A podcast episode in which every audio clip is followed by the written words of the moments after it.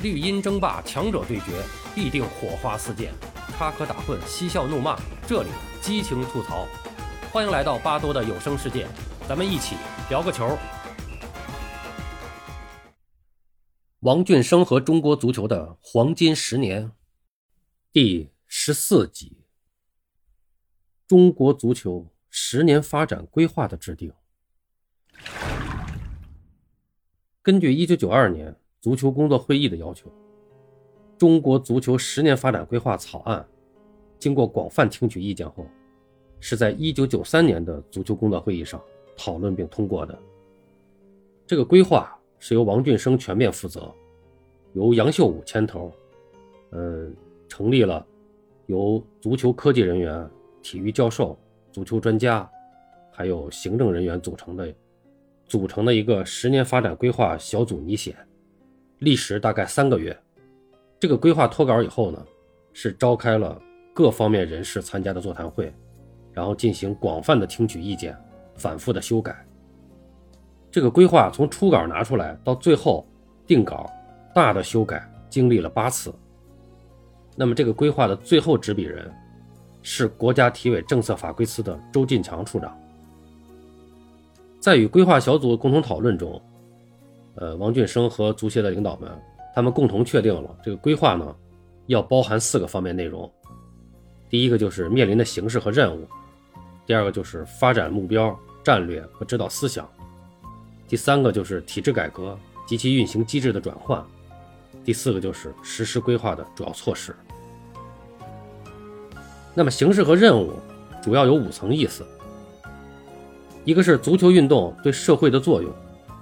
第二个就是我国足球运动的地位及优势，第三个是我国足球运动的劣势和不足，第四个就是党和政府对足球事业的关怀，那么第五个是中国足球的发展机遇。那么规划中对我国足球事业发展的总目标，呃是这样写的：适应社会主义市场经济体制和体育事业发展的需要。运动技术水平明显提高，跻身亚洲先进行列，具备向世界水平冲击的能力。足球普及程度、场地设施和队伍规模有较大的发展，俱乐部体制基本形成，足球产业初具规模，足球项目成为规模大、效益好、受欢迎、具备自主发展能力的运动项目，以满足人民生活水平达到小康后。对足球运动参与、观赏和投资的需求，这是九三年通过的十年发展规划的总目标。那么具体目标有这么五项：第一项就是足球的总体实力要居亚洲前列，男子国家队要进入世界杯前十六名，进入奥运会前八名；女子国家队在世界大赛中进入前三名。国内各主要甲级足球队达到亚洲先进足球俱乐部水平。哦，我们看这第一项这个目标啊，它是刚才我们说了，是九三年制定的这个规划是十年发展规划，就是咱们就说从九三年到零三年，那么零二年我们是参加了世界杯，那这里边提的，呃，很明确，就是男子国家队要进入世界杯的前十六名，我们没有达到，我们进了世界杯了啊，应该说就是三十二强，没有进入十六强。那么奥运会前八名也没进，然后女子国家队在世界大赛中进入前三名，这个 OK，连续的啊，九六年和九九年奥运会和世界杯，我们女足都是亚军，这个目标应该说是基本完成了。然后国内的主要甲级足球队达到亚洲先进足球俱乐部水平，这个呃应该说两千年前后左右的这个这个时候，咱们的一些个比较好的俱乐部也基本上。达到了亚洲一个比较先进的一个俱乐部水平，这个也算完成吧。这项，那么就说第一个目标主要没完成的就是，就是男子国家队他没有完成这个目标。那么第二项目标就是群众足球进一步普及，足球人口有较大增加，足球重点城市力争在一九九四年底之前，小学有百分之十五到百分之三十，中学有百分之八到百分之十五的学校。有足球代表队，到二零零二年，小学和中学有足球代表队的学校要分别达到百分之三十三至百分之四十和百分之二十至百分之二十五。校代表队每星期活动两到三次，要含比赛。这个到底达没达到呢？这个我没有数据，咱们不好说。我觉得是没达到。群众足球进一步普及，这个首先就没有标准。然后足球人口要较大增加，这个我觉得没有。咱们现在这人口就是到九零二年的时候，人口也是足球人口也没有明显增加，我感觉啊。然后至于说这个小学、中学的这个代表队，百分之十五到百分之三十，百分之八到百分之十五，这个这个我确实没，咱们我这儿没有办法衡量，因为拿不到这些数据，不知道到底完成没完成。我个人的感觉是没完成。第三项目标就是足球运动队规模进一步扩大，争取建立二十个职业俱乐部，职业运动员达到五百人，专业足球教练和国家级裁判。业余足球俱乐部和业余运动员的数量适应上述要求。这个呢，我觉得从这个足球运动队规模进一步扩大，我觉得这个是基本上是完成了。因为到零二年的时候，咱们的这个无论这个咱们当时的甲 A 联赛、中超联赛后来的发展，这个足球队的规规模肯定是扩大了。然后这个二十个职业俱乐部也是有的，职业运动员五百人显然也不止了，所以这个目标肯定是完成了啊。当时很多人还是比较赞赏这个目标的，认为认为他还是有明确的目标要求，又有原则意见。当时在制定这个目标的时候，刚才在前面说了，要建立二十个职业俱乐部。实际咱们当时的全国甲级队一共只有十六支，就是甲级 A 组八支，甲级 B 组八支，然后这都是专业队。当时的这个资金来源、运营资金都是由当地体委供给的，这些运动员呢。也都是专业的，而非这种职业性质，啊，所以说，呃，就是如果说真正变成职业俱乐部的职业运动员，是需要体制上做重大的变革的，能不能成功？实际上当时王俊生他也没有底，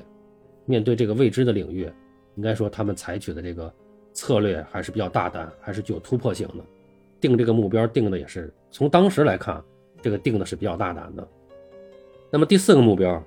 就是足球运动的场地设施有比较大的改善，足球重点城市至少建成一个可举办正式比赛的足球场，有向群众开放的辅助足球场，各职业俱乐部拥有自己的训练场地和保证比赛的主场，城市中重点开展足球运动的中小学有一到两块可以开展足球活动的场地，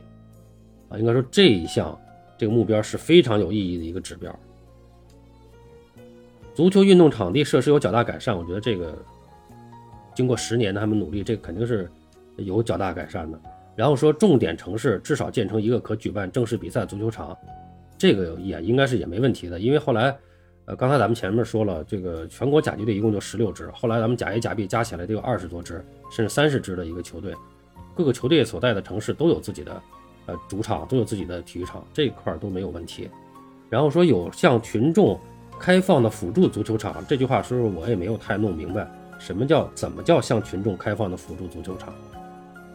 一个这个重点城市，它到底首先说哪些算重点城市？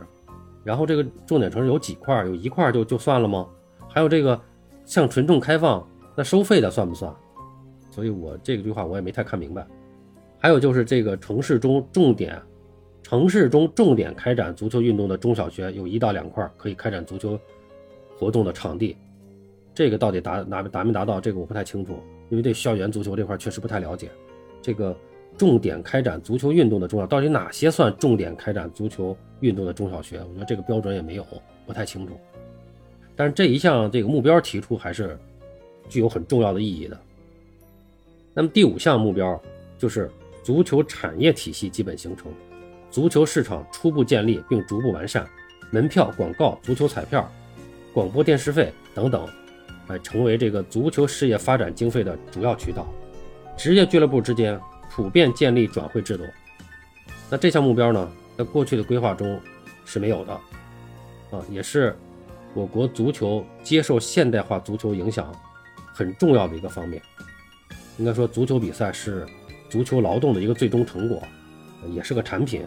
围绕着比赛市场的各种要素的不断发展。那么最终还是会形成这种足球产业体系的。那么当然了，当时对于这项指标的实现，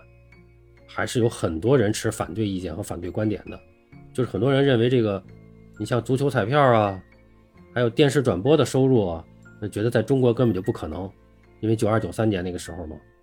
那么就觉得这是就不可能的。那么形成中国足球产业体系呢，觉得也就是一个天方夜谭。但实际上呢，我们看就是随着不光是后来这十年，后来往后发展，应该说足球产业还是形成了，还是形成了这种转播呀、电视转播的这个体系啊。包括这个，其实早期我们也是有这个足球彩票这个体系的，后来因为这个反赌扫黑这假球的这个问题，那么造成了足球彩票的一个问题受了一些影响。那不管怎么说，当时提出这个目标，应该说是随着这个经济体制改革的不断深入，那么这一目标的确定呢，是有着十分重要的现实作用和深远意义的。所以咱们今天主要就是把这个，呃，当时的这个十年规划跟大家介绍一下。应该说啊。当时的这个规划，我个人认为啊，还是做的是不错的。这个规划当时在这个，我记得是在这个九三年还是九四年那个时候的这个足球报上转载是登载过，我不记得是提纲还是全文了，是登载过的。我当时在报纸上是看过的。那么应该说呢，这个十年发展规划在目标的指导思想上，应该说形成的是比较系统的，是基本上是被人们所接受了。客观的说，这个规划做的是不错的。其实对后来这十年发展，为什么咱们有咱们这段时间谈的这个话题呢？就是中国足球黄金十年，其实就跟这个这个十年规划也是有关系的。尽管有些目标我们没有达到，主要是国家队层面，男子国家队层面，但是总体来说，对于中国足球的这个整体的这种系统性的发展，它还是起到了非常重要的。指导实践的这种重要意义的。好了，朋友们，王俊生和中国足球的黄金十年，今天我们就讲到这儿，我们下期继续。